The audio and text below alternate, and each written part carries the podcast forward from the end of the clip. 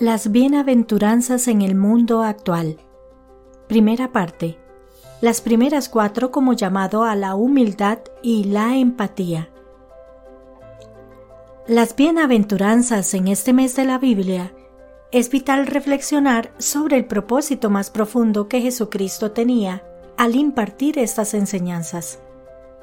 Las bienaventuranzas no son simplemente directrices morales o éticas, son una representación integral de la visión que Jesús tenía para la humanidad.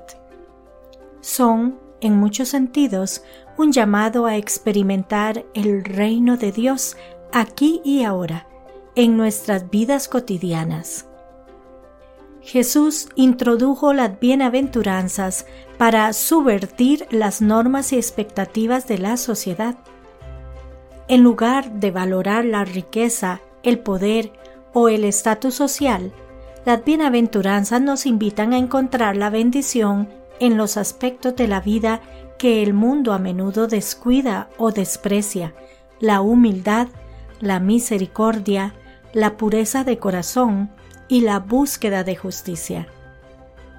Esta inversión de valores no es un ejercicio teórico, es una invitación a vivir de una manera radicalmente diferente.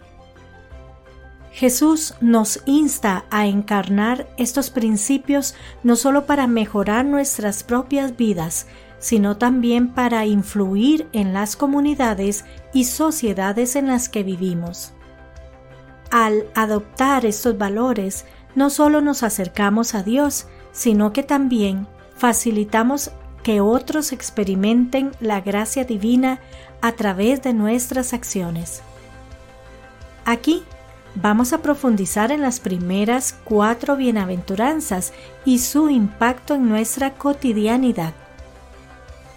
Bienaventurados los pobres de espíritu, porque de ellos es el reino de los cielos. Esta máxima nos convoca a abrazar una perspectiva humilde, incluso en un mundo que constantemente nos impulsa hacia el egoísmo y el materialismo. Ser pobre de espíritu no se refiere a la carencia material, sino a la humildad que nace del reconocimiento de nuestra dependencia divina. En la era de las redes sociales, donde la autoexhibición y la superficialidad a menudo predominan, este principio nos recuerda la importancia de buscar riquezas más allá del plano material. Bienaventurados los que lloran, porque serán consolados. Este enunciado nos hace reflexionar sobre la inevitabilidad del sufrimiento humano y la necesidad de enfrentarlo con dignidad. Las adversidades son una parte integral de la vida, pero esta bienaventuranza nos asegura que incluso en la angustia más profunda hay oportunidades para el crecimiento espiritual y la consolación divina. La resiliencia emocional en tiempos difíciles se torna no solo un objetivo personal, sino una virtud colectiva. Bienaventurados los mansos, porque heredarán la tierra. En una sociedad que a menudo valora la agresividad y la competitividad como sinónimo de éxito, la mansedumbre se presenta como una alternativa revolucionaria.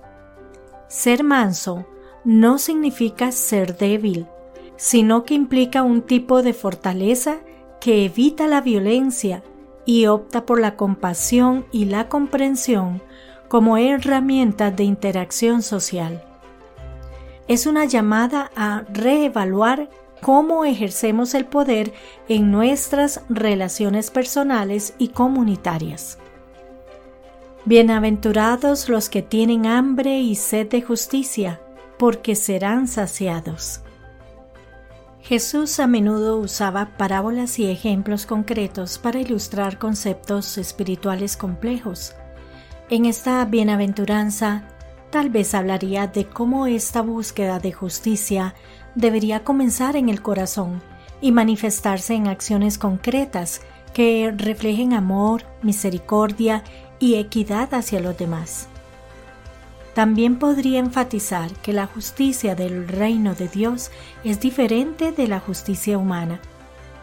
En lugar de ser una justicia que castiga o excluye, es una justicia que restaura y reconcilia. Podría recordar a la gente que en la búsqueda de esa justicia no estamos solos.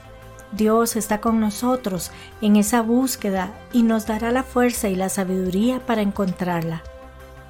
Finalmente, Jesús probablemente recordaría a sus oyentes que la promesa de ser saciados no es necesariamente una promesa de éxito inmediato o de un camino fácil.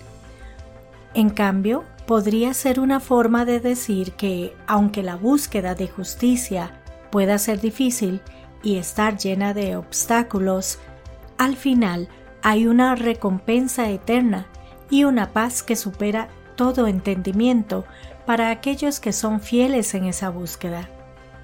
En resumen, Jesús probablemente explicaría esta bienaventuranza como un llamado a vivir de una manera que refleje los valores del reino de Dios, amor, misericordia y justicia.